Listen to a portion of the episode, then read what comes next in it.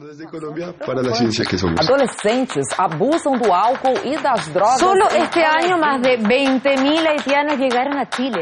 Reportando desde España para la ciencia que somos.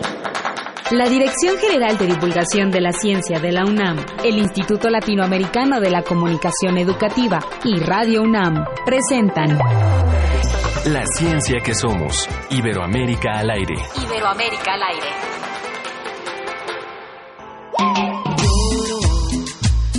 Por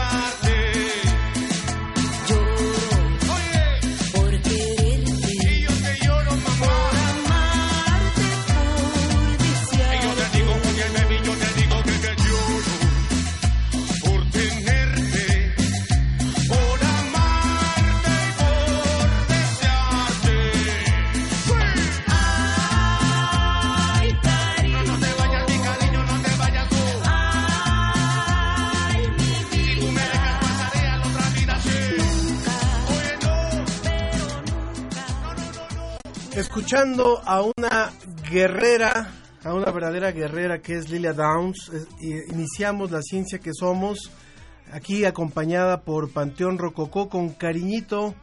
Vamos a escuchar, esta es la, la más reciente producción de Lilia Downs que se llama Al Chile.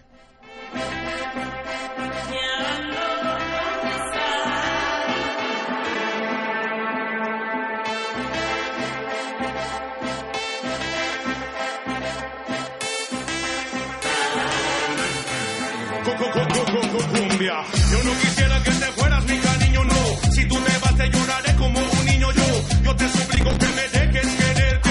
Que yo me muero por poder adorarte. Por poder acariciarte, mamá. Por poder tenerte cerca de acá. Desde Oaxaca para. Y también hablando de guerreras, pues hoy le quiero dedicar esta emisión de la ciencia que somos a una colega, comunicóloga, amiga, muy querida de la UAM Xochimilco que pues que esta semana eh, partió, se fue a producir programas a otro lado y a, y a dirigir cosas. Era la directora del Festival Internacional de Cine de los Cabos y Eunice Schiller que esta semana nos, nos dejó, pero la recordaremos siempre con mucho cariño y con mucho amor. Y bueno, a ella le dedicamos este programa y lo queremos invitar a usted a que participe con nosotros hoy en la ciencia que somos. Eh, estamos completamente en vivo a través de las frecuencias de Radio UNAM. Si usted nos escucha después en, en una retransmisión, pues le queremos decir que México en muchos estados lo habrá sabido a través de las noticias, está en una fuerte contingencia ambiental y por eso hemos decidido mover algunas cosas de nuestro programa de hoy para abordar esta temática, por supuesto que es importante. Así que le doy la bienvenida a mi compañera y amiga Sofía Flores. Hola Ángel Figueroa, muchas gracias por sintonizarnos en otra emisión de La Ciencia que Somos. Como ya dijo Ángel, vamos a tener un tema específicamente eh, dirigido a la contingencia, pero también vamos a hablar de otros temas. Entonces, para eso, les recordamos nuestros métodos de contacto en Facebook, La Ciencia que Somos, Twitter, arroba Ciencia que Somos, y el teléfono en cabina 5622-7324, 5622-7324. Si se quiere comunicar por WhatsApp y también decirnos eh, sus preguntas acerca de este tema que es eh, que es muy muy inquietante para muchas personas el tema de la contingencia 55 43 63 90 95 55 43 63 90 95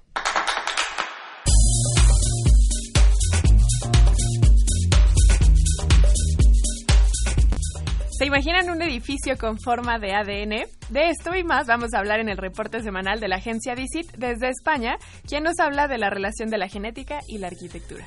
Y como le decimos, en México se mantiene la contingencia ambiental, pero ¿por qué?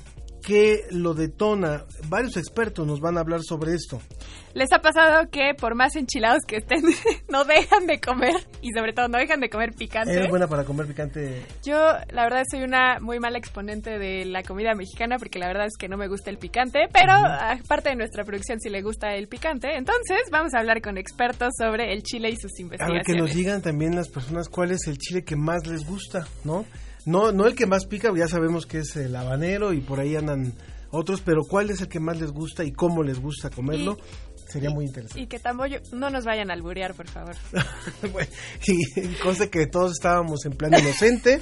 Bueno, y en la entrevista tendremos a Eduardo Guizar, el ingeniero mexicano participante en el proyecto Curiosity. Entonces, para que nos hablen sobre su picante, si les gusta el picante o no, eh, qué tipo de chile es el que más les gusta, si ustedes a pesar de que están ya súper enchilados siguen comiendo picante, o también del tema de la contingencia, si se han sentido mareados, si les ha dolido la cabeza, eh, si les ha tocado quedarse en su casa, también coméntenos en Facebook La Ciencia que Somos, Twitter arroba Ciencia que Somos y el teléfono en cabina 5622-7324. WhatsApp 55. Reporte desde España. Agencia Iberoamericana para la Difusión de la Ciencia. Visit.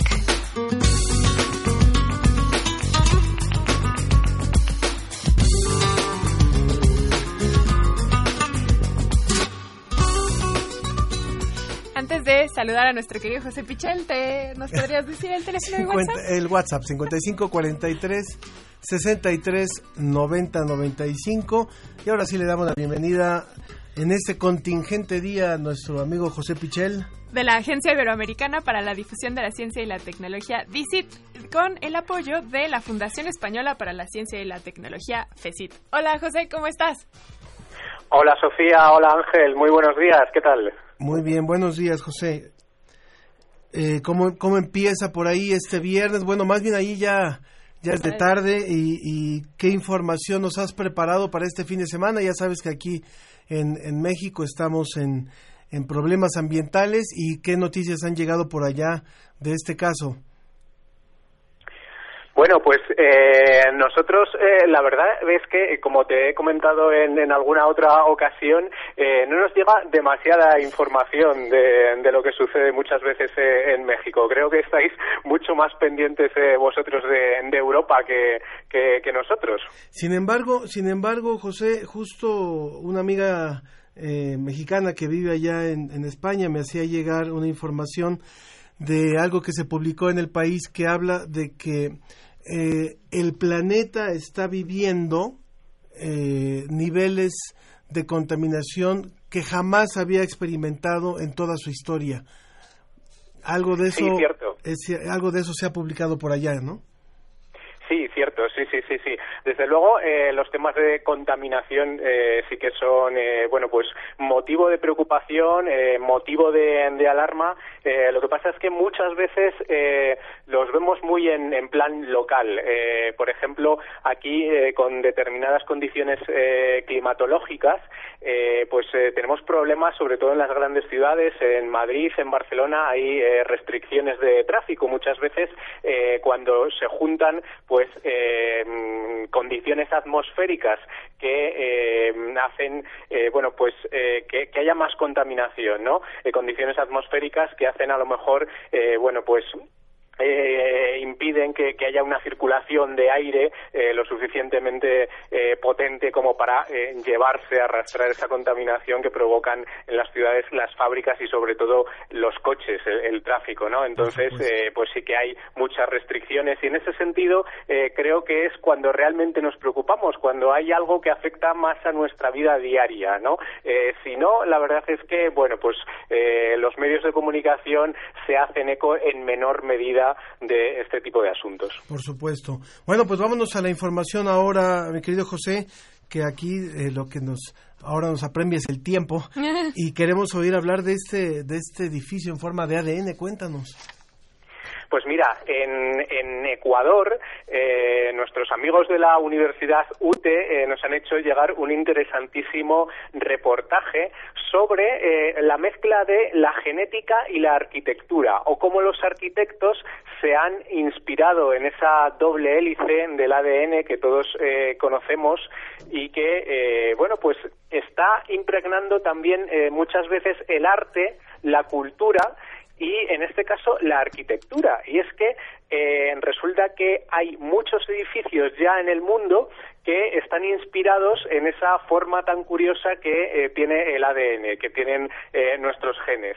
Eh, entonces, en Ecuador han hecho eh, esta exposición recogiendo un poco todos esos ejemplos que hay bastantes en, en el mundo. Hay, por ejemplo, eh, en Estados Unidos, en Taiwán, pero también en el propio Ecuador o en Colombia hay ya algunos edificios que están inspirados en esa forma y muchas veces eh, se trata de centros de investigación, se trata de laboratorios en, eh, que, que- bueno, pues curiosamente, eh, probablemente dentro están investigando cuestiones relacionadas con el ADN, pero fuera el edificio en el que lo hacen también tiene esa forma del, del ADN, ¿no? Entonces me parece, bueno, pues una exposición interesantísima la que se puede ver allí en, Ecuador y nos hemos querido hacer eco de ella porque creo que es un ejemplo también de divulgación científica muy, muy interesante. Estoy justo viendo ahorita que lo mencionas que ya hay varios edificios. Hay uno que se llama en Rusia The Evolution Tower, que sería como la torre de la evolución. Y yo no la conocía y de hecho yo no tenía ni idea de que esto existía. Entonces los invitamos a que se metan a internet a revisar todos los edificios que tienen forma de ADN. Y ojalá estuviéramos en Ecuador para poder ir a esa exposición para conocer todas estas hazañas arquitectónicas que logran conseguir estas formas tan impresionantes. En México tenemos una suavicrema también, un edificio, ¿no? Bueno, Pero bueno, esa ya es otra historia. y también, José, nos vas a hablar sobre alimentos marinos sostenibles. Sí, os voy a hablar de un proyecto europeo que me parece muy interesante porque aborda mm, dos de las principales preocupaciones que creo que tenemos como humanidad en estos momentos. Una es el medio ambiente y otra es nuestra propia salud, que está eh, muy basada en la alimentación.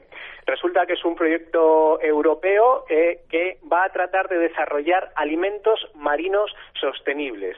Se fundamenta, primero, como digo, en la salud, porque eh, el hecho de que consumamos pescado, pues es muy importante porque tiene muchísimos nutrientes saludables que muchas veces no son accesibles. Eh, eh, el pescado, eh, no sé, allí en México, pero aquí en Europa suele ser un producto caro y, eh, bueno, pues no todo el mundo, no toda la población tiene acceso a, eh, a todos, sobre todo a algunos pescados que son especialmente caros, también a los mariscos y demás. Y por otra parte, eh, la propia actividad de la pesca genera bastantes problemas medioambientales. Entonces, eh, este proyecto lo que pretende es basarse en esos productos que nos ofrece el mar para eh, hacer nuevos alimentos que sean por una parte más accesibles y también más sostenibles para el medio ambiente. Y, y lo quiere hacer en toda la cadena eh, un poco de producción de eh, estos alimentos. Es decir, empezamos por los descartes de pesca. ¿Qué son los descartes? Bueno, cuando eh, un barco eh, captura tanto pescados como, como mariscos muchas veces tiene que descartar eh, muchas piezas pues porque eh, no se ajustan a, a lo que pide el mercado y las tiene que tirar, las tiene que devolver al mar, en muchos casos ya eh, se trata de ejemplares que están muertos y demás. Bueno, pues la idea de este proyecto es aprovechar esos descartes y también mezclarlos con otro tipo de productos del mar como puede ser por ejemplo las algas, que es eh, un alimento también muy muy nutritivo cuando, cuando se convierten en, en alimento y que tiene también otros eh, muchos usos. Entonces, la idea de este proyecto es desarrollar a partir de, de todo esto nuevos productos, nuevos alimentos que, eh, pues eso, sean alimentos saludables alimentos muy buenos para nuestra salud, pero por otra parte que contribuyan a un respeto mayor al medio ambiente. Claro, porque la comida marina, pues todos sabemos, se echa a perder bien fácil. Claro, y además, eh, bueno, pues si conseguimos eh, fabricar mm, nuevos productos con eh, a lo mejor nuevas texturas, eh, nuevas formas a partir de, eh, de lo que nos ofrece el mar, bueno, pues eh, yo creo que estaríamos contribuyendo también a, hacer estos alimentos mucho más atractivos. El, el proyecto en cuestión trata un poco mm, de involucrar todo el proceso y, por ejemplo, eh, una- uno de los objetivos que plantea es que los envases sean eh, ecoenvases, sean sostenibles, eh, se puedan reutilizar y no generen ningún tipo de, de contaminación. Y también el hecho de que vayan con etiquetas inteligentes. Esto quiere decir que en todo momento, con las etiquetas que lleven, sepamos eh, trazar eh, de dónde procede ese producto, eh, todos eh, los datos que nos puede ofrecer un producto sobre eh, su proceso de fabricación, etcétera, etcétera. Con lo cual, bueno, pues creo que es un proyecto muy completo que, como digo, atañe tanto al medio ambiente como a la salud. Por supuesto que sí. Pues muchísimas gracias, José, por estas dos eh, notas que nos compartes. Dinos, por favor, eh, la dirección del portal para que el público que quiera encontrar más información pueda dirigirse con ustedes. Bueno, pues es dicit.com, que eh, DICIT responde a las siglas de Agencia Iberoamericana para la Difusión de la Ciencia y la Tecnología. Por eso es D, I de Italia, C de Castilla, Y, T de Toledo, dicit.com. Muy bien. Y con esta descripción tan española, te agradecemos mucho, José, que hayas estado el día de hoy con nosotros trayéndonos esta información y te deseamos que tengas un gran fin de semana. Pues lo mismo para vosotros, que disfrutéis de- del fin de semana y nada, a seguir contando más eh, temas interesantes de ciencia. Un saludo. Que Una, muy última pregunta, José, ya para irnos también a, a uno de los temas que vamos a tocar hoy. ¿Qué tanto picante comes tú por allá? Bueno, ya sabes que mm, los españoles eh, tanto, tanto picante como vosotros los mexicanos no, no consumimos. Pero Aquí la comida guindillas, poco ¿no? picante, un poco sí. La verdad es que a mí personalmente me gusta que, que piquen un poco las cosas, pero sin pasarnos, lo justo. Eres de los míos, Eh, entonces. muy bien. ¿Qué son las- la- hay, unos, hay unos picantes que llaman guindillas, ¿no? Unas pequeñitas, ¿no? Sí, sí, sí, aquí tenemos eh, tenemos guindillas, sí, pero ya te digo que, bueno, es una excepción, no somos muy de comida picante. Muy bien. Son, son demasiado light para el gusto mexicano, pero está muy bien saber los diferentes niveles de picor. Muchas gracias, José Pichel, por esta colaboración. Un saludo. Adiós. Entrevista. Entrevista.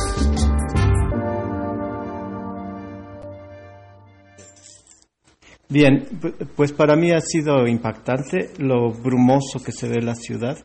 Ya me habían tocado otras contingencias, pero la bruma no era tan impactante. Este, eh, sí me he sentido afectado eh, el pecho, eh, aunque el mayor impacto creo que para mi salud es que me he sentido un poquito desorientado, un poquito eh, Sí, desorientado es la palabra este, en, en la ciudad. Es parte de lo que algunos testimonios que ha recogido la producción en torno a lo que se está viviendo en la Ciudad de México y en otras zonas del país.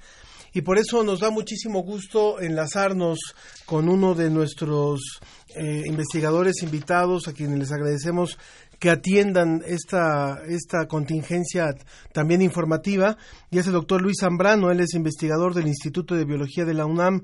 Doctor Zambrano, gusto en saludarle, ¿cómo está? Muy bien, muchas gracias. Con una muy mala comunicación, espero que no se corte. Esperemos que se, que se pueda escuchar muy bien. Y bueno, eh, nos interesa mucho en este espacio que es de ciencia, por supuesto, hablar de, de- desde el punto de vista de los investigadores, eh, cuáles son las condiciones que nos llegaron nos hicieron llegar a lo que estamos viviendo hoy y eso también se lo pregunto porque las líneas de investigación en las que usted trabaja son justamente las condiciones de la cuenca del Valle de México, las condiciones del calor y el ambiente extremadamente seco que, está, vivimos aquí. Entonces, en, en esa experiencia que tiene usted, ¿cuál es su opinión de por qué llegamos al- a, lo que estamos llegando hoy?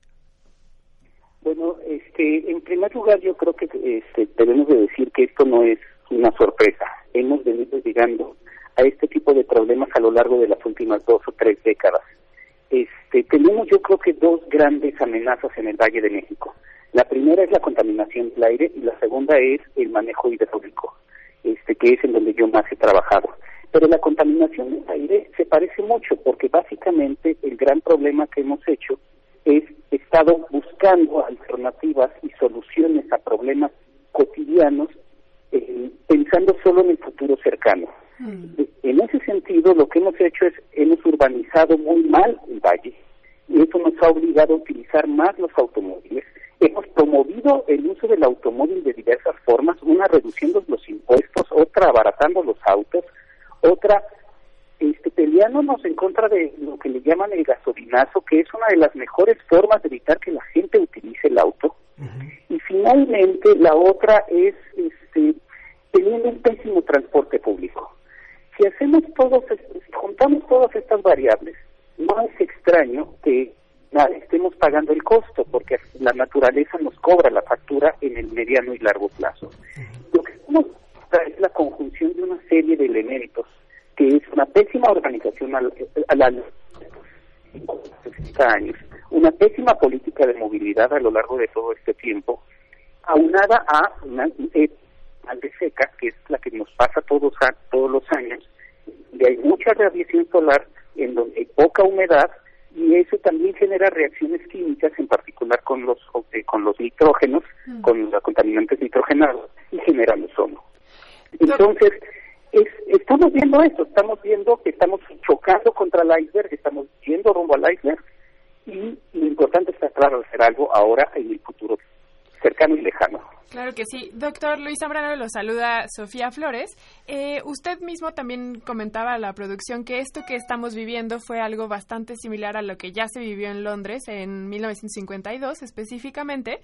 Y la duda que yo tengo es, también la evidencia demuestra que el cambio climático está haciendo de las suyas en términos de que cada vez las sequías son más prolongadas y más comunes, los incendios también, eh, los huracanes también ya tienen periodos distintos de, bueno, de cantidad de agua que, que manejan, etcétera. O sea, ya hay condiciones en el ambiente que están siendo modificadas por este cambio climático que los seres humanos hemos generado.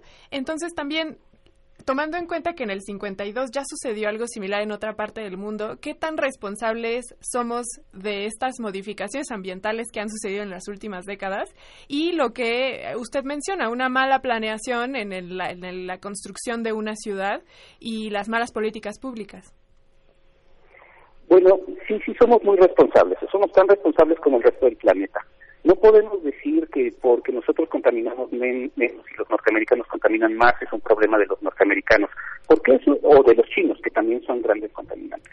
Yo creo que este es un problema que nos afecta a todos en dos sentidos. Uno, tenemos que reducir la cantidad de gases de efecto invernadero, lo cual va completamente en contra de la política del gobierno actual que quiere generar nueva industria con gases de efecto invernadero como es la refinería Dos Bocas y como es la este la eléctrica que está generando con, con carbón.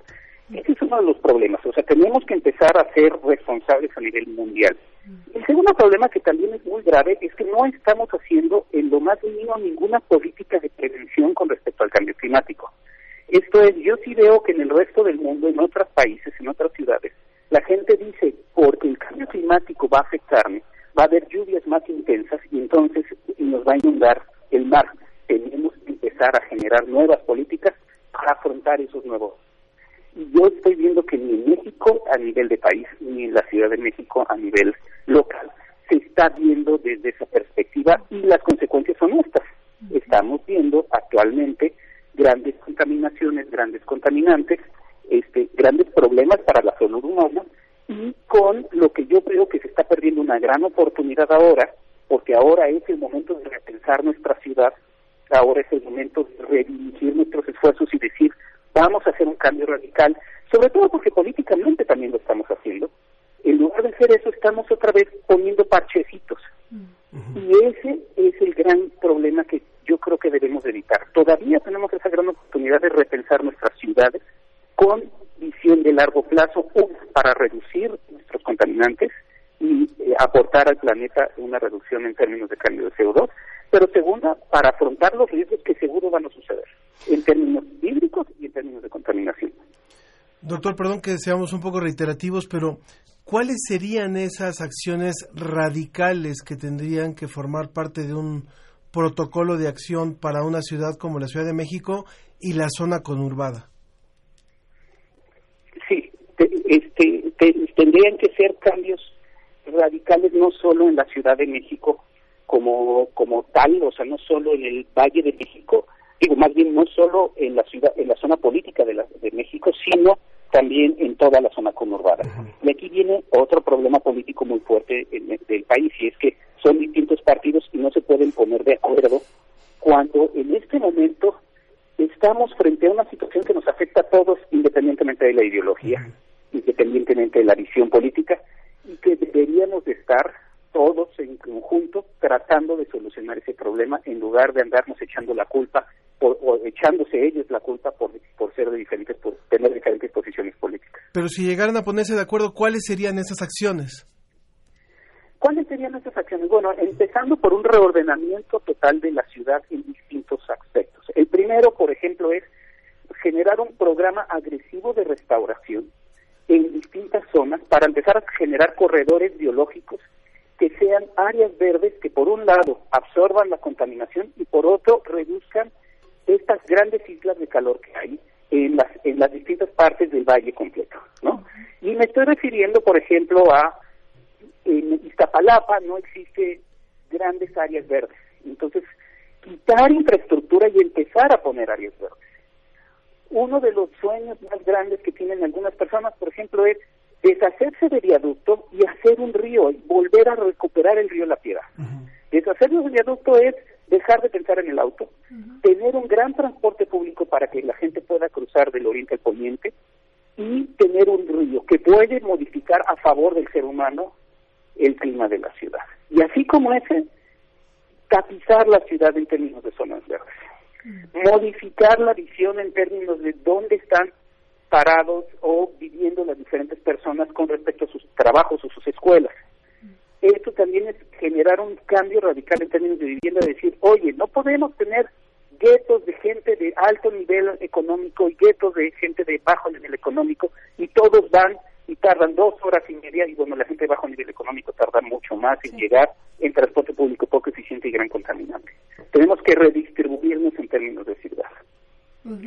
Tenemos que hacer una acción agresiva en términos de, de- de mejoramiento del, del transporte público, lo cual implica incluso reutilizar otra vez esta infraestructura que se hizo específicamente para el auto, como los segundos pisos, para a lo mejor utilizarlo solamente para transporte público. Este, ese es el tipo de acciones. así de sea, drástico. acciones- ah, no, sí, ahorita es un momento que es drástico y si no, nos va a ir peor. O sea, esto va para peor. Si no hacemos algo drástico, esto va para mucho peor. Creo que es el momento de hacer esos, esos cambios drásticos. Que además, eh, ahora en este momento estamos viviendo la contaminación ambiental, pero hace tres años también vivimos la contaminación ambiental y luego vienen las inundaciones. O sea, siempre hay algo, eh, también la escasez de agua. O sea, siempre parece que hay algo en la Ciudad de México que nos está moviendo para que nos diga algo tenemos que hacer y que no estamos poniendo atención. Entonces, eh, le agradecemos mucho, doctor Luis Zambrano González, investigador del Instituto de Biología de la UNAM, que haya dado este, este punto de vista que es tan necesario y, y que nos motiva a que todos empujemos a que haya un cambio para el bien de todos nosotros. Pues les agradezco mucho y sí, yo creo que es un llamado, ahora a nivel internacional se oye mucho un llamado a todos de que tenemos que hacer acciones drásticas y, y- y me da la impresión de que no lo estamos escuchando. Más vale empezarnos a mover porque si no, los problemas pueden ser cada día más graves. Y lo estamos viviendo y lo estamos. Doctor, pues le agradecemos muchísimo esta colaboración. Sabemos que fue un poquito este, eh, apresurada y que está usted en, en un evento, pero le agradecemos muchísimo que haya tomado nuestra llamada y que haya participado con el público de la ciencia que somos. Muchísimas gracias a ustedes y les mando un saludo desde acá. Muchas gracias, el doctor Luis Zambrano González, investigador del Instituto de Biología de la UNAM. Vamos a ir a una pausa, les recordamos que estamos abordando hoy el tema de la contaminación. Vamos a hablar también del Chile y de sus diferentes cualidades, investigaciones que hay en torno a él. En ambos temas lo invitamos a que participe, le recordamos nuestras vías de contacto. El teléfono en cabina es el 56 22 73 24 56 22 73 24 el WhatsApp 55 43 63 90 95 ya se comunicó con nosotros Paco en un momento más vamos a leer su llama, su mensaje También en redes sociales, Facebook, La Ciencia que Somos, Twitter, arroba Ciencia que Somos. Mándenos también incluso memes, por ejemplo, a mí mi papá me mandó uno que dice, mañana circulan los que sobrevivan. Entonces, Bueno. pues aquí seguimos, muchachos. vamos a una pausa seguimos escuchando a Lila Downs y regresamos a la ciencia que somos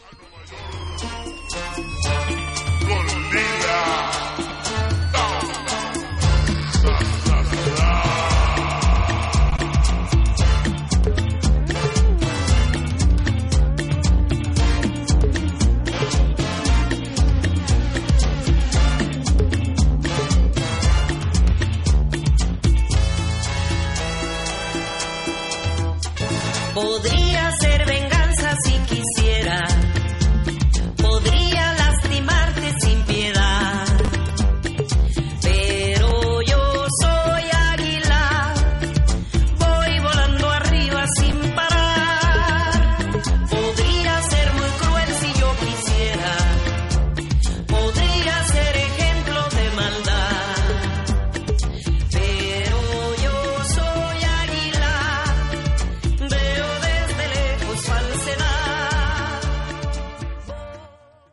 ciencia que somos. Iberoamérica al aire.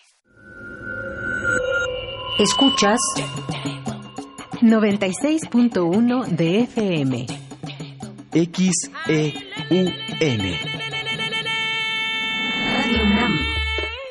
Transmitiendo desde Adolfo Prieto 133, Colonia del Valle, en la Ciudad de México.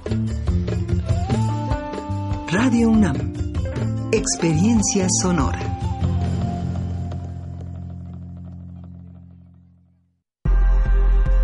La lucha por la equidad de género se consigue por varios frentes, desde las ideas y denuncias del feminismo hasta la deconstrucción de la masculinidad. Entre hombres, México, un espacio radiofónico para cuestionar la imagen que tenemos acerca de lo que consideramos masculino. De lunes a viernes a las 6.50 horas, retransmisión a las 15 horas por el 860 de AM y a las 6.30 horas con retransmisión a las 17 horas por el 96.1 de FM. Para poder corregir, primero hay que reconocer. Radio UNAM, experiencia sonora.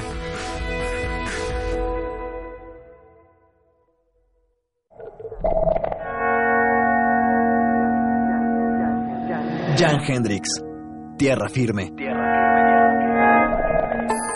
Desde su llegada a México en 1975, Jan es una figura clave en la escena artística del país, produciendo obras inspiradas en la estética del viajero y naturalista, incorporando experiencias visuales y culturales.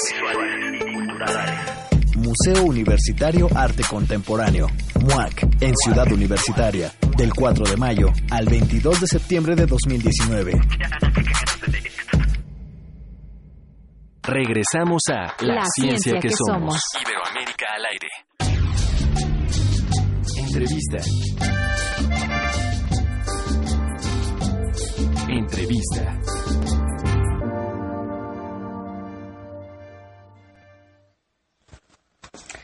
Eh, bueno, estos días de contingencia ambiental eh, extraordinaria, realmente eh, yo lo sé, yo lo he pasado con poca información.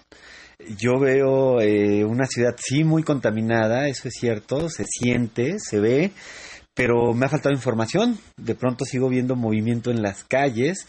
eh, hay una contradicción o, no sé qué está pasando cuando nos dicen que no, no es tanto el resultado de los motores de los automóviles, sino más bien los incendios que entiendo se han generado a lo largo de- del país, pero que sofocan y ahogan a esta ciudad. Entonces ahí la gente de pronto no sabe qué atender, entonces sí sacan los autos, pero entonces no. Eh, Son algunas de las opiniones de, del público de lo que está ocurriendo, de lo que, de cómo están percibiendo y tenemos también llamadas de- del público y mensajes. En un momento más los vamos a leer y se los vamos a leer a nuestros invitados. Vía telefónica está con nosotros la doctora Graciela Raga. Ella es investigadora del Grupo Interacción Micro y Mesoescala del Centro de Ciencias de la Atmósfera de la UNAM. Doctora, gracias por atender esta llamada. Eh, buenas buenos días. Buenos días, muchas gracias por la invitación. Muchas gracias. Bueno, hay muchas preguntas que hacer. Está mi compañera Sofía Flores también que quiere. Hola, Buenos hola, días. hola, doctora, gracias también por estar con nosotros. Como bien dice Ángel, tenemos algunas eh, llamadas de la audiencia. Eh, una de ellas tiene que ver con que si esta es la primera vez que tenemos este, este tipo de condiciones, es decir, que tenemos no solamente niveles altos de ozono, sino también de partículas, específicamente de las PM2.5, y eh, si no es la primera, si sí es la primera vez o no, eh, ¿qué tienen que ver los protocolos de acción de la Ciudad de México y del Valle de México? Bueno, muchas gracias por la oportunidad de aclarar cosas, porque también me he dado cuenta en otras entrevistas que eh, hay poca información en la sociedad y, y sí sería bueno aclarar las cosas. Eh, la, la Ciudad de México desde hace más de 10 años, yo creo que en 2004 o 2003, eh, eh, se empezó a monitorar, monitorear la, el material particulado fino, que es lo que conocemos como PM2.5, que son las partículas que pe- pueden penetrar a nivel alveolar y pasar la, la barrera y, y entrar al torrente sanguíneo. Son las más peligrosas. Es, perdón Entonces, que la interrumpa, doctora. El PM 2.5 hace referencia a su tamaño, de ahí que puedan entrar a los pulmones. Correcto, el 2.5 se refiere al diámetro nominal de las partículas, que quiere decir que tienen que tener un, un tamaño menor que 2.5 micrómetros, ¿ok? Son mucho más pequeñas que un cabello, que el diámetro de un cabello, ¿no? 2.5 micrómetros no se ve, ¿ok? Bueno, bueno entonces, eso primero que nada, ¿no? Sí. Entonces, eh, es, eh, son muy pequeñas, ¿no? Sí. Pero además tenemos ahora por también las situaciones de los incendios, eh, mucha eh, presencia de estas partículas que están en el aire y que son las que estamos respirando. Sí, las eh, respiramos siempre porque la contaminación urbana produce gases que se transforman en, en partículas y también se emiten partículas, ¿no? Entonces el PM2.5 tiene una variedad de composición porque las fuentes son diferentes y también entonces en estas circunstancias estamos recibiendo el transporte de partículas que se emiten o se forman en la atmósfera en otras regiones y por las circulaciones de los vientos están llegando a la ciudad. Entonces lo que vemos es, aunque est- estemos de noche y no haya muchas emisiones en la ciudad, tenemos muchas de las estaciones que reportan mala calidad del aire. Claro. Permítanos, por favor, doctora, también darle la bienvenida a la doctora Leticia Merino, que ella es investigadora del Instituto de Investigaciones Sociales y coordinadora del Seminario Universitario sobre Medio Ambiente e Instituciones, también coordinadora de la Agenda Ambiental 2018. Gracias por estar con nosotros, doctora. Muchas gracias. Eh, lo que queremos, por supuesto, no es eh, alarmar, pero sí orientar, sí dar información, como lo decía la doctora Graciela Raga, más exacta, más verídica. Y hay comentarios del público que nos están haciendo llegar y que, y que, reflejan parte de estas inquietudes y quisiéramos externarlas con ustedes. Dice, eh, por ejemplo, Paco, dice en cuanto a contaminación, yo creo que en la Ciudad de México, si el transporte público fuera más eficaz, más seguro y menos contaminante, mucha gente dejaría su auto y tendríamos una mejor calidad del aire. Dice, yo vivo en el poniente de la ciudad y tengo una gran vista de la misma, pero el fin de semana pasado no podía ver ni la mitad de esta, aparte de que era realmente notable la nata café sobre la ciudad. Y también eh, Ignacio Ortega dice, es verdad que las mascarillas de tela, tapabocas no sirven, yo tengo 70 años y debo de ir a trabajar, pero voy con tapabocas. Son algunos de los comentarios, pero eh, quisiéramos ver si a los investigadores les está sorprendiendo lo que estamos viendo o realmente, como lo decía el doctor Zambrano anteriormente, era algo de esperarse y era algo que hay que atender con urgencia, con medidas drásticas desde su punto de vista. ¿Quién responde? Bueno, si Doctora quieren, yo Raga. le respondo Doctora eh, Raga, por favor. sobre la, la nata. Eh, obviamente, eh, todos los, muchos, muchas veces eh, a la mañana vemos la nata, haya o no influencia de contaminación regional. Esta influencia se da en algunas eh, em, temporadas. Esta es la temporada que sabemos que desde hace años no se está documentado que es la temporada de mayor cantidad de incendios en el país. Eh, es con el pico en abril y mayo, dependiendo de la región. Eh, pero entonces lo que se da en esta coyuntura es que la circulación eh, de los vientos es tal que está pasando primero por las zonas de eh, emisión y después llega a la ciudad, ¿no? Entonces, en estas circunstancias estamos así. Por otro lado, la contaminación urbana es bastante alta en nuestra ciudad porque hay muchas fuentes de emisión.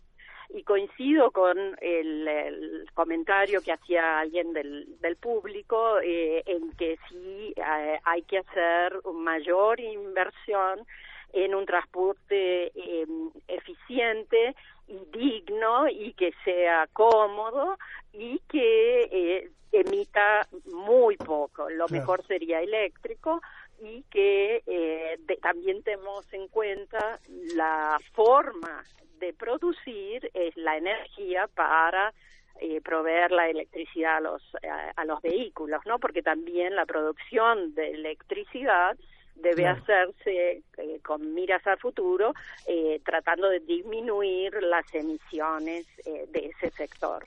Ahora, doctora Leticia Merino, retomando esta pregunta que hacía Ángel Figueroa, también en María de los Ángeles, en, eh, en el sentido de qué podemos hacer para evitar, en la medida de lo posible, ya sea usar tapabocas, o sea, qué estrategias podemos usar para evitar que nosotros también nos, nos hagamos daño. María de los Ángeles nos pregunta qué pasa si una persona sale a correr en esta contingencia. Entonces, ¿qué podemos hacer para protegernos? Bueno, yo no soy médico, o sea, yo yo quería hablar más de, De políticas O sea, de- públicas también ambientales. de políticas públicas Ah, y del tema de incendios, Sí, sí, pero sí. yo creo que temas de, sal- de, de, eh, de sentido común, pues es peligrosísimo salir a salir a correr o hacer ejercicio donde uno aeróbico, sobre todo, Claro. de uno donde uno eh, inhale más, digamos, se, se respire, se respire más, o sea, se va a estar se va a estar respirando eh, pues contaminantes. Esto es esto es riesgoso, por eso se aconseja también no sacar a niños pequeños a la calle. Pero pero viendo las cosas, digamos, a corto, mediano plazo y en, en distintas escalas, yo quisiera decir que, bueno, por una parte, sin minimizar el problema, el fuego ha estado presente siempre. O sea, los bosques del eje neovolcánico han evolucionado con en interacción con el fuego y, y gracias al fuego. Ahora, hay de incendios, de incendios a incendios, y, y creo que tenemos una visión de los años, de hace 20 o 30 años, de que son las quemas agrícolas de campesinos fundamentalmente este, para generar pastos, para sembrar lo que están generando esto. Creo que nos hace falta un, un diagnóstico regional de cuáles son las fuentes reales de incendios en la actualidad para poder tener políticas públicas que respondan a ello. Y de lo que de lo que yo veo en trabajo de campo una gran gran- una gran fuente de incendios es la agricultura industrial. En, en Quintana Roo, en Campeche, en la península de Yucatán, la selva ha sido removida, quemada, este, para establecer plantaciones de soya transgénica contra los intereses y la voluntad de, de la gente maya. Más cerca de aquí, en el eje neovolcánico, Estado de México, Jalisco, Michoacán, digamos, los bosques se queman en la actualidad para establecer huertas de aguacate. Una tercera parte de los bosques de Michoacán han desaparecido en los últimos 30 años sin un solo permiso de cambio de uso de suelo.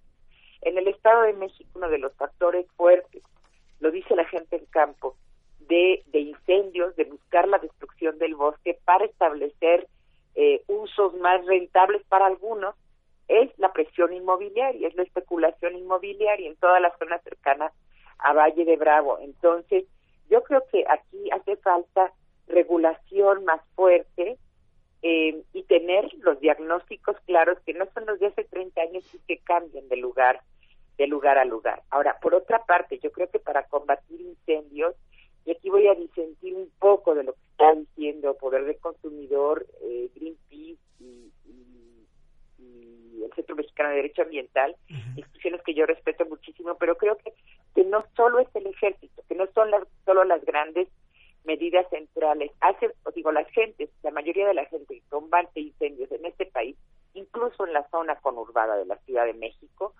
son comunidades locales, es la gente que está ahí, que tiene interés en mantener los recursos, que, que muchas veces son dueñas de los recursos, y a quienes en las últimas administraciones pues se les ha estado eh, recortando los, los apoyos que recibían eh, para hacer esto. Entonces creo que junto a las a la respuesta de gran escala del ejército y demás, hace falta también tener capacidades, o sea, gente local con capacidad, con recursos y con incentivos para detectar a tiempo los incendios y combatirlos cuando son, digamos, antes de que se vuelva un incendio de copa, antes de que, de que, de que tengan magnitudes mayores. Bueno, y sí es cierto que, que CONAFOR, que trabajaba en este sentido, ha dejado de invertir en medidas de prevención como son este, las brechas cortafuegos que se hacían en la temporada anterior al estiaje, a principios de año, para poder facilitar el combate de incendios. Entonces,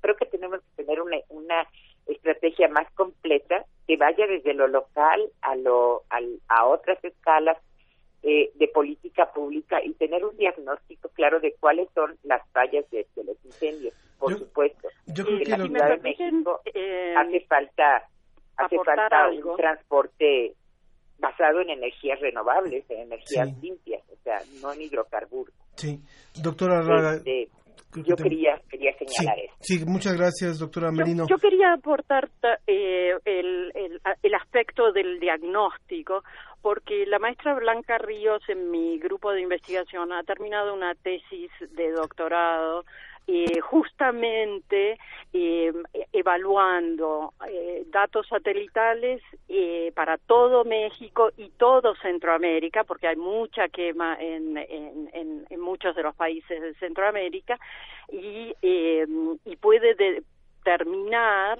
eh, la fracción de los incendios que eh, son en tierra de uso agrícola versus eh, bosques en las distintas ecorregiones de todo México y Centroamérica, ¿no? Entonces, eh, entonces ya tenemos un, una, un mejor diagnóstico desde la academia eh, y ahora lo que necesitamos es que haya eh, un reforzamiento en las normas que eh, se vigile y se, se multe a las zonas donde no han solicitado los permisos para quema, para la quema de bosques, para aumentar la frontera, eh, expandir la frontera agrícola y hacer el cambio de uso de suelo, pero pero todo eso ya se puede detectar muy bien Ahora, yo- yo con las nuevas eh, herramientas satelitales. que necesitamos doctora un diagnóstico socioeconómico, no solo un diagnóstico satelital.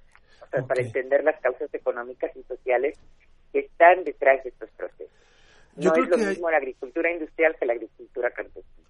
Ahora, hay un punto y nos tenemos que, que despedir de esta pequeña mesa por, por los tiempos del programa, pero hay un punto que, que creo que es fundamental. Se ha hablado de políticas públicas muy someramente porque desgraciadamente no ha habido mucho tiempo, pero también hay, eh, parte del público, Rogelio Carranza, por ejemplo, que, que quisiera también una reflexión, no solamente desde lo macro, desde lo que, porque a lo mejor dice como ciudadano, yo no me dedico a quemar, no, no quemo un terreno para sembrar, o no, mucho menos una quema industrial, desde el ciudadano y, y que no, no está en sus manos el tener un transporte público eficiente, ¿qué puede hacer? Y eso es algo que nos gustaría aterrizar para decir, en una situación como la que estamos, el ciudadano de a pie, ¿qué puede hacer?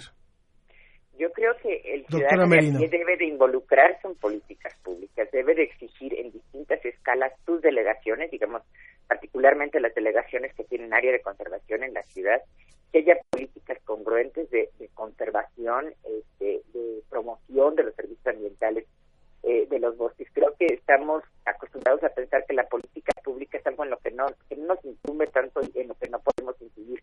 Y tenemos que construir una cultura de incidencia en políticas públicas, exigiendo a nuestros representantes, exigiendo al, gobierno local, al gobierno de la ciudad, este, que se tengan políticas en, en otro sentido. Este, digamos, la, la, la prensa, ustedes hacen un gran trabajo y, y creo que, que tenemos que, que volvernos ciudadanos en el sentido pleno de la palabra. Involucrarnos mucho más.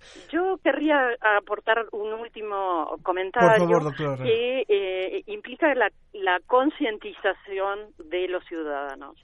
Este, esta coyuntura de alta contaminación eh, ha logrado traer a la, a la discusión eh, este, este problema, que es un problema muy grave de salud y, eh, pública y que los ciudadanos deberían eh, compenetrarse más cuáles son las eh, las políticas que eh, los beneficiarían a mediano plazo y a largo plazo en términos de la reducción de la, de la contaminación eh, por su propio beneficio y eh, realmente sería muy bueno continuar después que pase esta circunstancia con esta discusión en la cual se haya se haga un mayor conocimiento de, de las cuestiones científicas de las cuestiones de salud y también de las posibilidades de políticas eh, que eh, son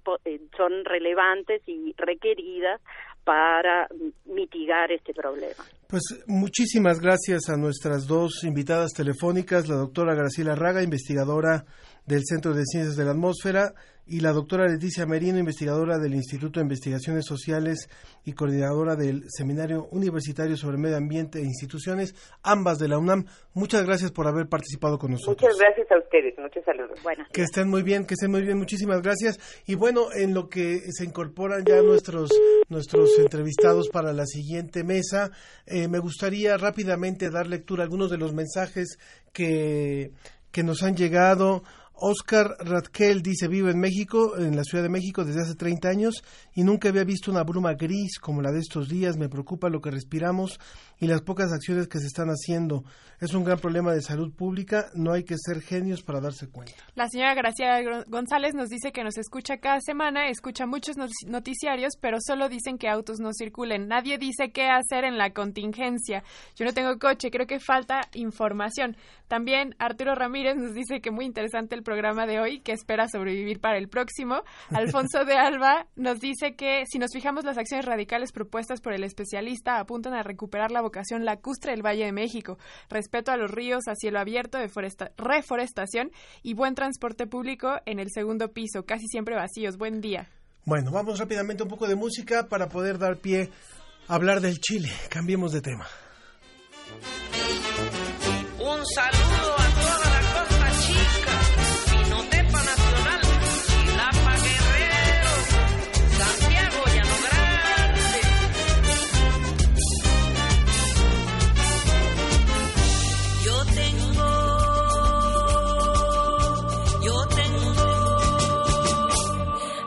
comer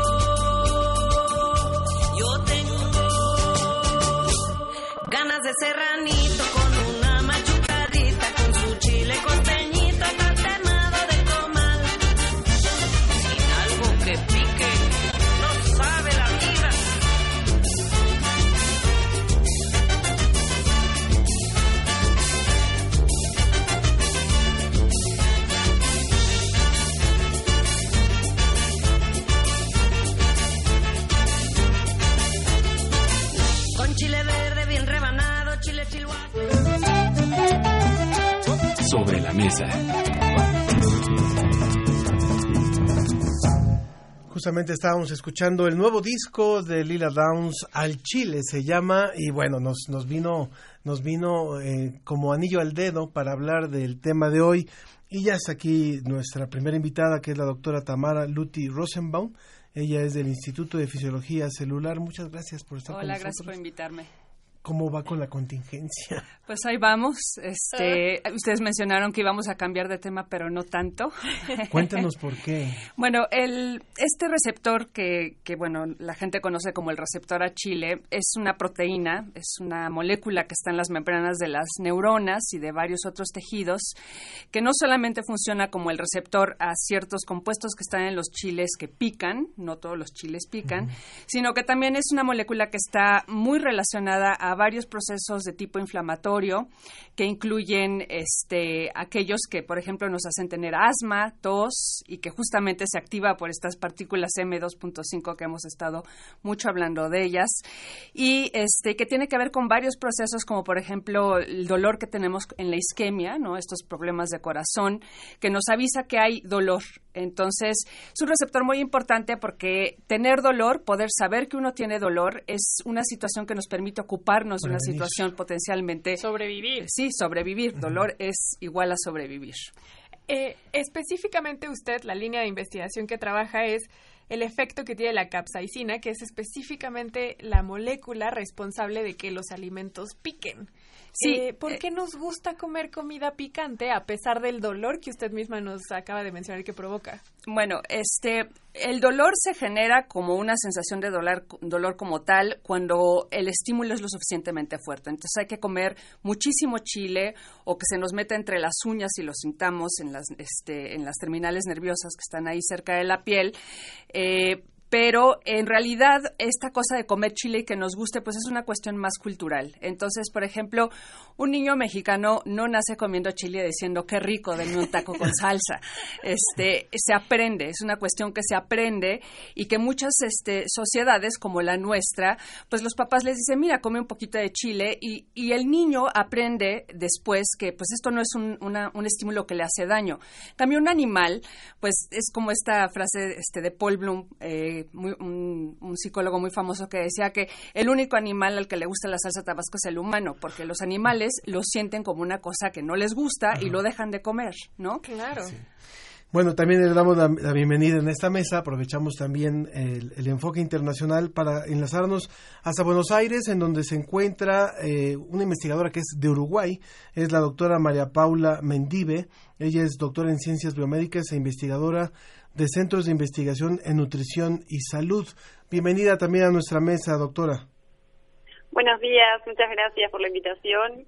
Y bueno, ¿Cómo eh, nos interesaba mucho también, muchas gracias también. Aquí andamos, aquí andamos con la con estos niveles de contaminación interesantes, pero bueno, eh, nos, nos interesaba también platicar con usted porque usted ha trabajado la investigación sobre la tolerancia y el gusto por el picante. Cualquiera pensaría que allá en el sur del continente no se comen los niveles de, de picante que acá. Exactamente, sí, así es, Ángel. Eh, cuando realizamos esta, investiga- esta investigación, que fue en el año 2015, 2014, perdón, y mm, bueno, la investigación fue eh, realizando una encuesta que se desarrolló, este, se realizó de, de forma online eh, en Europa, eh, en Asia y en Latinoamérica. De- dentro de Latinoamérica participó México, Ecuador y Uruguay y Argentina. y efectivamente sí no no este en estos países digamos más al sur en Uruguay y en Argentina no se consume la cantidad de, de picante que se consume así y este y en realidad lo- nuestro, nuestra investigación lo que lo que trataba era de investigar la relación no si si este gusto y tolerancia por el por los alimentos picantes está relacionado por algo por cuestiones genéticas o si es más bien por la cultura eh, cuestiones ambientales, digamos, que hacen que, nos guste este, este este tipo de alimentos, que como decían recién, eh, somos lo- los, únicos animales que, que tenemos preferencia por estos alimentos. Pero justo lo que decía la, la doctora eh, Luti es que, que un niño mexicano no nace diciendo quiero chile, sino que justamente va habituándose a- a- al consumo. ¿Qué encontraron ustedes en esta investigación sobre esto de, de la influencia hereditaria de los padres hacia los hijos? Y de los varones hacia, y las va- varones y mujeres también. Exacto, eh, se vio como se vio una correlación significativa, o sea, en realidad se vio que, que sí había correlación entre eh, aquellas personas que sus padres les gustaba también el picante o las mujeres embarazadas habían consumido picante durante la gestación y el embarazo, sí, eh, eso se relacionaba con, con esas personas que sí que comían picante, ¿no? Eh, lo que no pudimos, digamos, con esta, esta primera investigación es analizar si ese esa, esa herencia, digamos, por el gusto por los alimentos picantes es genético o es cultural, porque también en realidad lo que muestran muchos estudios es que eh, el ir consumiendo pequeñas cantidades de picante hace que se vaya como eh, uno adquiriendo esa costumbre y, y las, este, la, lo, lo sensorial, digamos, se va desarrollando a favor de, que cada vez nos guste más. Doc, yo quisiera mantenernos en el tema fisiológico y para eso, doctora Tamara Luti, eh, hay un libro muy bueno, no sé si ustedes lo, lo, lo conocen, se los recomiendo muchísimo, es de Gary Paul Navan, porque a algunos les gusta el picante, y en este libro lo que él menciona es las distintas culturas alrededor del mundo que les gusta el picante y justo menciona lo que ahora mencionó la doctora María Paula, que es que se trata más de un tema, y que usted también ya mencionó, que se trata más de un tema social, más que un tema eh, biológico. Pero mi duda sigue quedándose en el tema biológico y es Está, está bien, los mexicanos estamos mm, estrechamente relacionados con la comida picante. ¿Eso no hace que entonces tengamos más receptores a, a, caps- a la capsaicina o que nuestro sistema eh, metabólico se modifique por este consumo y que a su vez se pase a la descendencia? ¿Hay algo allí biológico asociado con el chile? No, no hay nada probado. Eh, el receptor se llama TRPV1. Eso quiere decir es que es un canal de la familia TRP vaniloide 1, vaniloide porque se parece a la vainilla, pero la vainilla no pica, la capsaicina, pues. Y este, este receptor tiene esta característica que se ha probado experimentalmente, que si uno lo pone en presencia de capsaicina, digamos, cinco minutos, la célula lo mete. Es como una forma de la célula de protegerse de un exceso de excitación, porque estos canales iónicos que están en las membranas dejan pasar calcio y mucha entrada de calcio a una neurona la mata. Entonces, este es uno de los mecanismos de apagar una señal producida por la capsaicina metiendo al receptor. Entonces, bueno, uno podría incluso decir, este, bueno, a lo mejor después regresa muchos canales a la membrana, ¿no? Porque hay que regresarlo, si no, no podemos sentir dolor y no nos podemos proteger. Pero incluso la capsaicina, una de las cosas para las que se usa es, por ejemplo, los parches león. Los parches león se pegan en un dolor muscular y lo que producen es esta sensación de calor, porque este es un receptor a calor, primero como de, de picor en la piel, digamos, y luego lo que pasa es que dejamos de sentir dolor. Y la razón de eso es porque el mismo receptor tiene una, un proceso que se llama desensibilización, que es por la misma entrada del calcio a través del mismo, se cierra. Entonces es como si estuviéramos en un cuarto con un zorrillo. Después de un rato dejamos de oler el zorrillo. Pero la capsaicina también produce eso, o sea, la misma desensibilización del receptor. Entonces, en principio llegaría un momento en el cual estuviéramos tan enchilados que ya no lo sentiríamos. ¿Y eso explica por qué seguimos comiendo a pesar de que estamos muy enchilados? Pues seguimos comiendo más por la cuestión cultural, creo yo, porque conforme Es comemos reto, más ¿no? chile es peor el, el picazón y luego la gente hace cosas como tomarse un tequila y el alcohol que está en el tequila lo activa todavía más Ah. o luego se echan el limón que también lo activa más, entonces es un enchilamiento tremendo. O sea, la única forma de quitarse el enchilamiento por capsaicina es comer mantequilla, que lo que hace es quelar a la capsaicina, la quita de la membrana. Este, pero sí, es- no hay una disminución, digamos, de esa sensación. Es cada vez mucho más, este, más, digamos, intensa. Pero esta cosa eh, de pensar que la gente de algunos países tenemos una genética en donde, en, en todo caso, tendríamos menos receptor para enchilarnos menos, pues no, no está probada en ninguna parte. E incluso hay gente que, digamos, tiene un bagaje genético totalmente distinto, que vive en el país y que come chile. Entonces, ¿cómo explicas eso? no? Claro. Eh, doctora María Paula, ustedes han trabajado también en la investigación sobre los beneficios eh, físicos del chile. Eso nos lo pregunta Luis a través del WhatsApp. ¿Cuáles son los beneficios físicos del picante?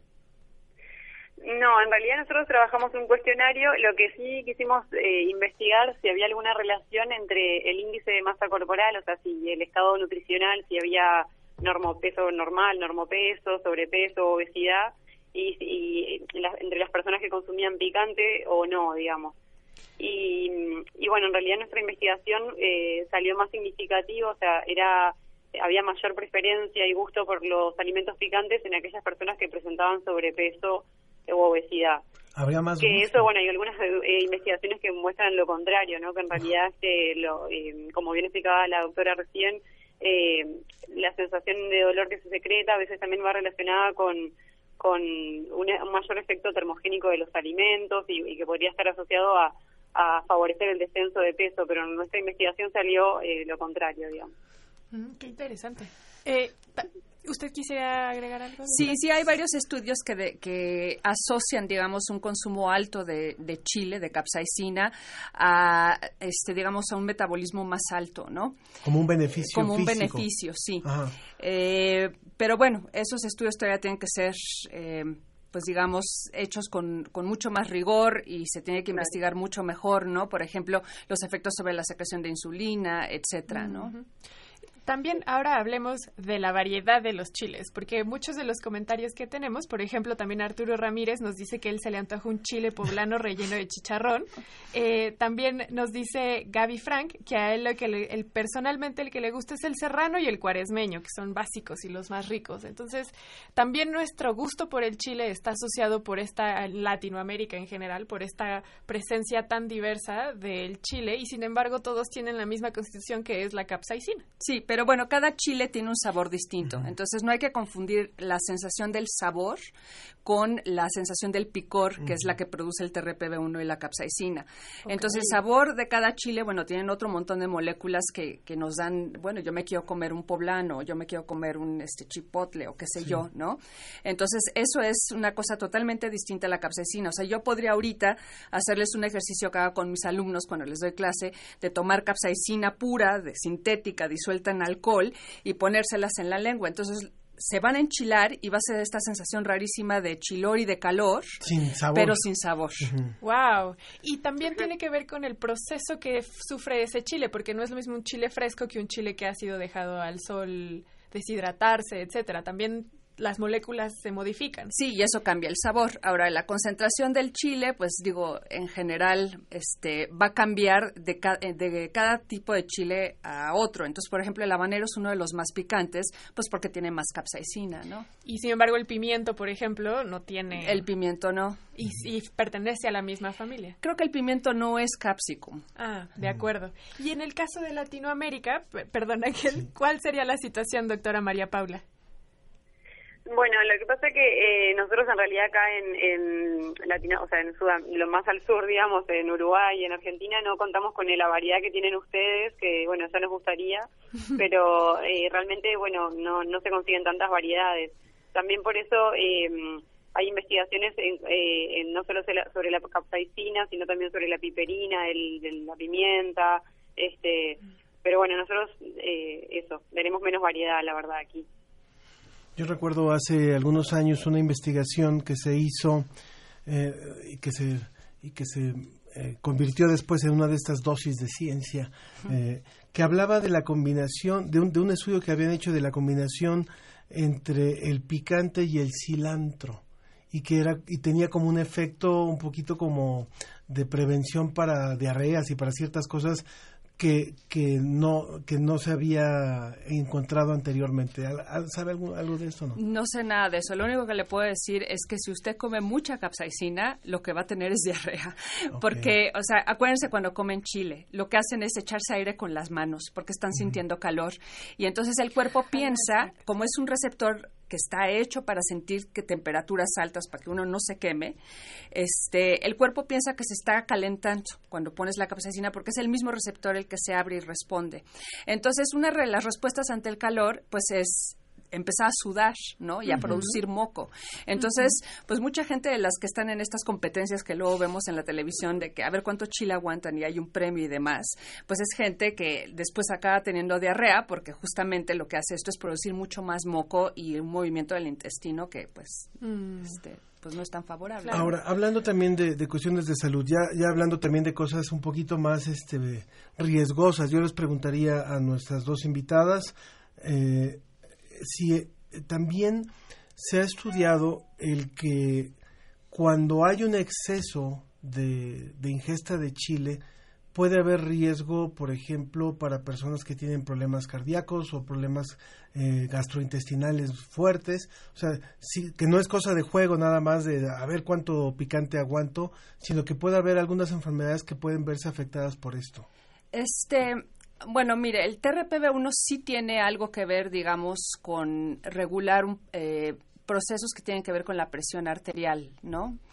Eh, directamente asociado a que hay un ataque cardíaco, no. O sea, es algo en realidad que avisa que algo está mal con el corazón, pero por otras razones, porque hay algunas moléculas que incrementan cuando tenemos, digamos, una situación de isquemia, una arteria tapada y demás. Pero que produzca un ataque cardíaco como tal, pues no tan fácilmente, a menos que hubiera, digamos, una, una situación correlacionada ahí que no sabemos, ¿no? Mm. Otra pregunta que yo tengo es, eh, también no sé quién me la quiera contestar, si la doctora María Paula o la doctora Tamara, es que se ha visto también, bueno, ustedes mencionaban que los animales, si prueban un alimento picoso, ya no regresan a ese alimento. Entonces, me hace pensar que las plantas lo han desarrollado como un mecanismo de defensa. Si este mecanismo de defensa también aplica para combatir otros organismos como hongos o bacterias y no nada más para defenderse de animales grandes. Eh, pues no sé si la doctora tenga una información más este, novedosa que yo. Eh, la capsaicina como tal, pues la verdad es que yo no he oído mucho que se utilice como, digamos, un antibacteriano o un antiparasitario de más. O sea, en cuanto a las plantas y eso, sí, las plantas lo desarrollan como algo para evitar que, por ejemplo, un conejo se las coma, ¿no? Pero, por ejemplo, las aves tienen un TRPV1 que está modificado, que tiene un cambio en, en un aminoácido ahí en su secuencia. Y eso lo que hace es que no se enchilen. Entonces pueden comer un, unas, digamos, un chile, una fruta del chile, irse volando, esparcir las semillitas, que eso la- a la planta le sirve, pero no se enchilan, pero en los mamíferos sí. Mm, qué interesante. Doctora María Pablo, ¿usted tiene algún conocimiento al respecto? No, la verdad que sobre esta segunda pregunta no, quizás con la, la pregunta anterior que hizo Ángel, sí eh, agregar que lo que sí eh, no es recomendado, digamos, en personas que tengan patologías intestinales, no el uso de, de alimentos con mucho picante, por lo que explicaba la doctora de lo que puede irritar las mucosas también en el intestino y, y bueno, lo que es enfermedad inflamatoria intestinal, ya sea Crohn o colitis ulcerosa, eh, o patologías o, o divertículos también, o sea, hay determinadas pat- patologías intestinales que, que no se recomienda un uso excesivo tampoco de, de los alimentos con picante o con capsaicina. ¿no? Podríamos, podríamos encontrar que, por ejemplo, en poblaciones como la Argentina, la Uruguaya, eh, los brasileños creo que sí comen un poquito más de picante, pero eh, aquellos que no están consumiendo constantemente, eh, porque no- eh, yo creo que en México habemos personas que diario estamos comiendo picante, entonces con diferentes niveles, que, hay ciertos padecimientos, ciertas úlceras, ciertas o, o problemas gastrointestinales que ustedes no reportan en los mismos niveles como se reporta, por ejemplo, en los países donde se consume más picante? Mm, La verdad que no, no te sabría decir la diferencia, pero la verdad que no, no, no sé bien, o sea, sí que es cierto que realmente acá la tolerancia que tenemos a, a los alimentos picantes es muchísimo menor, que va de la mano con, es- con lo que son los hábitos culturales de, comportamiento alimentario, que realmente eh, a nosotros no, no nos lo introducen así desde niños, quizás ahora eh, su el consumo de, de capsaicina y, y es más abundante también por la globalización y, y por la cantidad, digamos, de, de alimentos nuevos que se están introduciendo en estas culturas, pero pero realmente específicamente no, no sé la diferencia en cuanto a, a enfermedades así ulcerativas eh, en comparación con México y Uruguay y Argentina, no, no sabría decirlo. Doctora. Este, yo creo que hay que, eh, digo, no necesariamente eh, va a causar gastritis o enfermedad de Crohn, o sea, bueno, no enfermedad de Crohn, pero sí exacerbar este tipo de enfermedades, ¿no? Este, creo que es- tiene que estar presente la enfermedad como para que haya un efecto de la capsaicina. Entonces, bueno, a lo mejor ellos no están sí. tan exacerbados como nosotros podríamos estar por comer chile, pero a lo mejor ellos ingieren algunas otras cosas que también los afectan. Y también la cosa de la capsaicina es del chile, pues sí, tiene efectos irritantes, pero también hay que recordar que tiene efectos que son muy benéficos. O sea, por ejemplo, la gente que consume mucha capsaicina tiene menos problemas de vejiga. ¿Por de cáncer de vejiga o de este por ejemplo de infecciones urinarias Porque y demás mucha agua para... o- no, simplemente este pues produce produce algunos efectos sobre la función de la vejiga y demás, que no se acumulen químicos ahí que son tóxicos, que ayudan a que la vejiga esté más sana, ¿no? Por ejemplo. Y esta cosa metabólica que les decía, ¿no? Aparentemente sí hay un efecto benéfico en elevar, elevar el metabolismo de la, de la gente, este, y bueno, eso pues tiene que ver también con obesidad y, y demás. ¿Y ¿no? nutrientes? Pues este, el chile pues debe de tener varias varias vitaminas, ¿no? Vitamina C, por su- tiene Sí, antioxidantes. claro que te tienes que comer no sé cuántos kilos para que sea suficiente, ¿no? Este uno normalmente no hace eso, eh, pero pero bueno sí tiene cierto valor alimenticio y tiene digamos cierta este efecto protector de varias otras cosas comer el chile, ¿no? Este no necesariamente solo lo- produce gastritis, ¿no? O produce dolor. Eh, en realidad Sí, digamos es una Yo cosa... creo que, perdón, que con respecto a las enfermedades, digo que quizás cuando hay una patología ya instalada, ¿no? En Sí, el caso claro, de, claro. Crohn o colitis ulcerosa, en ese caso sí es cuando, pero si no estoy totalmente con lo que usted decía con respecto a, a que en realidad son más, más los efectos beneficiosos en la población general, digamos. Sí, claro. Bueno, pues muchísimas gracias. Algo que no les hayamos preguntado y que consideren importante mencionar sobre, sobre nuestro tema de hoy. Este, pues Doctora no sé, que no, que no vean al chile las investigaciones de, o sea, digamos, por ejemplo, mi laboratorio se dedica a estudiar con el recep- al receptor, ¿no? Y utilizamos a la capsaicina como algo que nos permite verlo abrirse y cerrarse. Es como una cámara de un diafragma que se abre y se cierra en las membranas de las neuronas y que hace que las neuronas puedan comunicarse entre ellas y decirnos hay dolor o no, ¿no? Sino que todas estas investigaciones, pues, pues, la investigación básica, ¿no? Que hacemos tanto la doctora como yo, pues es, es algo que se tiene que apoyar en este país. Ajá. Este, Nos falta va- investigar mucho más. nos falta investigar Sí, mucho más, nos hace falta un PIB de 1%. Sí, claro. Este, y que es importante porque es, esta, este tipo de investigación bueno está directamente asociada a varias patologías, ¿no? Claro. incluidas pues ahora lo que estamos hablando de los contaminantes. Doctora eh, María Paula. Bueno, muchísimas gracias. Sí, estoy eh, de acuerdo con lo que dijo la doctora, que viste, sería estupendo que se pudiera seguir investigando y, y, bueno, desarrollando más estas líneas de investigación que son tan interesantes y, y aportan tanto para la, para la salud, también para el conocimiento. De bueno, acuerdo, pues, pues- pues hablando, habla- eh, hablando del Chile, eh, vamos a ir rápidamente a una pausa. Muchísimas gracias a nuestras invitadas, la doctora Tamara Luti Rosenbaum del, del Instituto de Fisiología Celular y la doctora María Paula Mendive de la... eh, Del Centro de Investigación en Nutrición y Salud, allá, eh, ahorita está en Uruguay. Muchas gracias a las dos. Muchas gracias. Muchas Gracias. Y vamos a irnos a, un- a una pausa escuchando, escuchando una orquesta de unos daneses que hicieron la locura de comer chile para tomar, para tocar música mexicana. Eh, si pueden ver este video, lo pueden, lo pueden buscar, pero es interesante y este fue el resultado.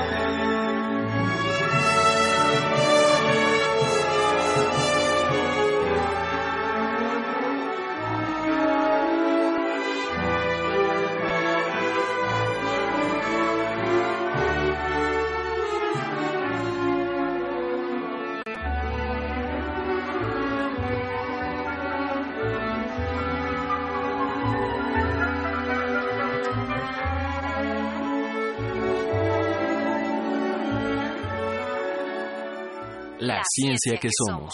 Iberoamérica al aire. Me gusta enchilarme porque me gusta la sensación, el sentir el picor, el sudor o lo que causa.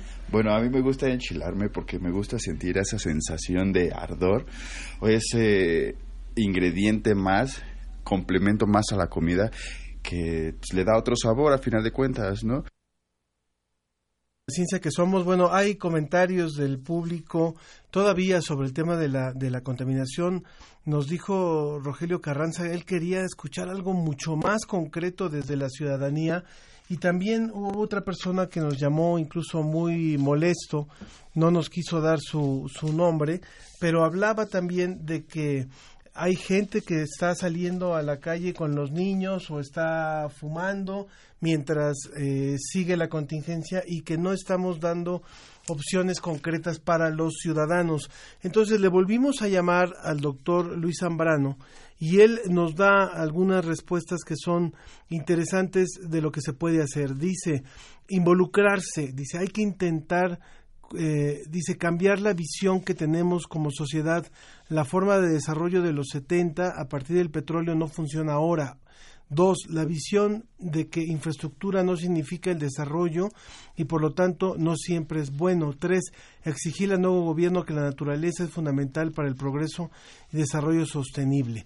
Es, son tres medidas que sugiere el doctor, el doctor Zambrano y obviamente pues lo que corresponde también a la, a la vida cotidiana y a las decisiones de consumo, de utilización de los vehículos, de salir o no salir cuando es necesario o no y de y de el tipo de contaminantes con los que estamos usando.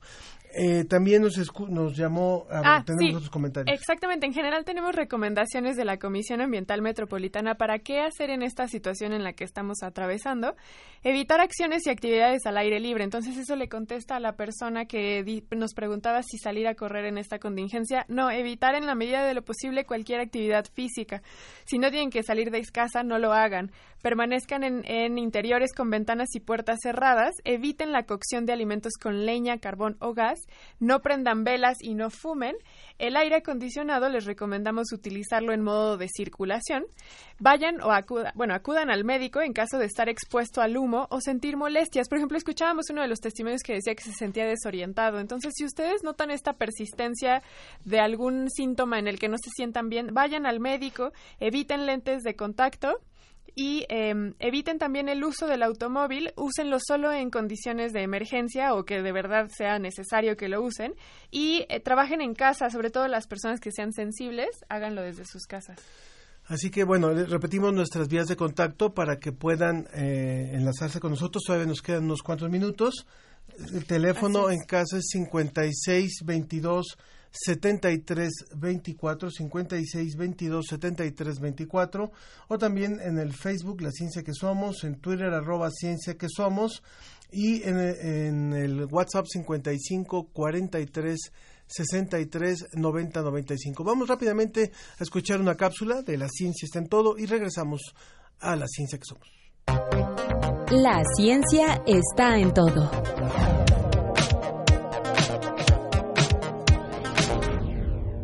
A ver si podemos ver los delfines que están por ahí. Ahí están, ahí están. Qué bonitos. Vienen al lado del barco. Mira cómo saltan. ¡Ah, qué guapos! ¿A quién no le agradan los delfines? Muchas personas los consideran divertidos, inteligentes y amistosos, y les resulta muy emocionante observarlos en su hábitat natural durante un crucero o un viaje en bote. Pero algunas veces este afán humano por estar cerca de los delfines o irrumpir en su territorio puede perjudicarlos. Vamos a ir a ver los delfines. Estamos esperando a ver algún delfincito. Eso ha sucedido con los delfines nariz de botella que habitan el archipiélago de Bocas del Toro en Panamá, donde la explosión del turismo en los últimos eh, les prometemos que luego vamos a escuchar completa esta cápsula, pero es que eh, logramos finalmente enlazarnos con Eduardo Guizar, el mexicano con los pies en la tierra y ruedas en Marte. Doctor, ¿cómo está? Buenos, buenos días. Muy Ingeniero, buenos días. perdón. ¿Cómo están? ¿Cómo están? Pues yo muy, muy eh, triste de lo que está sucediendo en la Ciudad de México, pero a la vez muy contento de estar con ustedes. Eh, en eh, Ángel y Sofía. Muchísimas gracias. Eh, lo habíamos buscado porque nos interesaba mucho conocer la participación que ha tenido usted en el proyecto de Curiosity y cuál fue la aportación de este investigador sinaloense para, para esta misión de, de la NASA en Marte. Bueno, estuve haciendo yo durante muchos años aquí en Sinaloa robótica con otros propósitos y empecé a desarrollar un motor diferente que tuviera mucho poder, que tuviera mucho torque, como le llamamos los ingenieros, que tuviera bajo consumo, etcétera, etcétera. Y bueno, buscamos financiamiento con así durante años que pues nunca se, se dio, llegó ese, ese financiamiento para robótica, para investigación, pero bueno, pues NASA nos invita a que eh, conozcamos sus instalaciones y al mismo tiempo ellos quieren conocer este este motor que, que estuvimos desarrollando y así es como nos invitan también al proyecto Curiosity. Ahora, usted no nada más es bastante prolífico en este tema del robot Curiosity, sino que también tiene un proyecto para impulsar la ciencia y la tecnología en niños, Maker Lab, ¿cierto? Sí, es Maker. Maker, Ah, Maker Lab, Sí, es. Maker Lab aeroespacial. Por- En Maker Lab hay muchos en, en- en México y en el mundo, pero queremos empezar a ayudar a los no solamente a los niños desde preescolar, sino incluso universitarios y posgrado a que volteen hacia el cielo, a que vean de una manera diferente el espacio, que toquen el espacio con pequeños satélites que estamos desarrollando ya desde el 2012, pero los queremos democratizar más, que lleguen a más jóvenes, que lleguen a más niños y que salgan unos minutos al near space o espacio cercano y romper el techo mental de esos niños, de esos jóvenes y que se den cuenta que cuando hay entrega, cuando hay disciplina y cuando hay pasión, se puede tocar el espacio y se pueden lograr cosas maravillosas en sus vidas. Por supuesto que sí, tener estos acercamientos siempre hace que se generen vocaciones científicas y específicamente en los niños. Y qué bueno que lo está haciendo usted eh, con los niños específicamente en eh, eh, niños allá en, en Sinaloa. Doctor, u- perdón, ingeniero, ¿usted cuál ha sido la experiencia justo de acercarse, no solamente usted a través de la NASA, sino también de acercar a los niños a la, a la, a la ingeniería aeroespacial? ¿Cómo ve que cambia la situación? Bueno, eh, nosotros traemos ya desde hace bastantes años una, una campaña que se llama Ciencia vence violencia. Queremos que esos niños, esos jóvenes, volteen a ver nuevas eh, opciones eh, positivas, ¿sí? que ellos eh, dejen las ideas negativas de andar con cosas que pueden afectar en su vida y a las de terceras personas y que volteen a ver las ciencias, las ingenierías, que se llenen de, de, de actividades positivas y que tengan ese satisfactor que su edad y su sentido de pertenencia les está pidiendo. Entonces, es básicamente lo que estamos haciendo con los, con los niños y con los jóvenes, pero también estamos trabajando ya con la Agencia de Estados Unidos, la Agencia Espacial Mexicana, digo la Agencia Espacial de Estados Unidos, la Agencia Espacial Mexicana también, y otras instituciones para hacer más em, fácil el acceso de los jóvenes a los prototipos de CubeSat o a los CubeSat para ponerlos unos minutos en el espacio. Esa es una, vaya, es una misión de vida que ya traemos, entre muchas otras que estamos desarrollando, y no solamente en Sinaloa. Ya Veracruz eh, está interesado, Coparmex allá, jóvenes en Veracruz, está interesado en un Maker Lab. Tijuana, de hecho, ahorita estoy subiéndome a un avión para irme para allá. Eh, eh, muchas otras ciudades. UNAM también ya me contactaron de Universum para poner un Maker Lab aeroespacial allá, la licenciada Labastida, Rocío Labastida también hizo contacto, ella es directora de Universum. Esto está No, detonándose es- de una manera increíble. Ajá. Eh, bueno, no la directora de Universo, la directora es eh, Gabriela Guzzi, pero finalmente es importante que por muchos espacios se puedan eh, reproducir este tipo de experiencias del Maker Lab. Nos gustaría muchísimo, ingeniero, en una vuelta que esté por acá, por la Ciudad de México, poder tenerlo con más tiempo para poder hablar tanto de su colaboración en el proyecto Curiosity como en esa iniciativa de más ciencia, menos violencia y el de acercar a los niños hacia las diferentes áreas de la ciencia, ingeniero. Claro que sí, yo encantado voy con ustedes, aunque también me tienen al alcance de su mano con una llamada como ahorita. Muy bien. Afortunadamente me encuentro viajando a muchas ciudades, en muchos estados y parte de Estados Unidos también, y eh, pero el teléfono nos nos, Muy nos, bien. nos encuentra, ¿no? Ya vivimos en algo que se llama aldea global Exacto. y tenemos que pensar así. Pues ya lo dejamos tomar su avión entonces, ingeniero. muchas, gracias. Muchas gracias, el ingeniero A Eduardo ustedes, Guizar. al- a la Ciudad de México, que se mejore el clima. Un abrazo. a Muchas todos. gracias. Nos llama una persona que no quiso dar su nombre y dice, ¿a qué instancia puedo denunciar a mis vecinos que queman diario su basura y, contaminan, y contaminan todo y también aquellos que quieren hacer asado en fin de semana? 01800 776 3372 es el teléfono de la Profepa. Profepa, por favor, eh, busque la, la información 01800 776 3372. Sí, también por si están eh, quemando cohetes, también nos dicen que en Xochimilco y vimos que en Ecatepec también estuvieron lanzando cohetes. Entonces, todas estas acciones que no, están buenas, Que haga- tenga un denuncien. excelente fin de semana, que mejore el clima en toda la, en toda la ciudad. Hasta luego, Sofía. Adiós, Ángel Figueroa, A la todo el equipo, gracias. Ando tocando mi cumbia sabrosa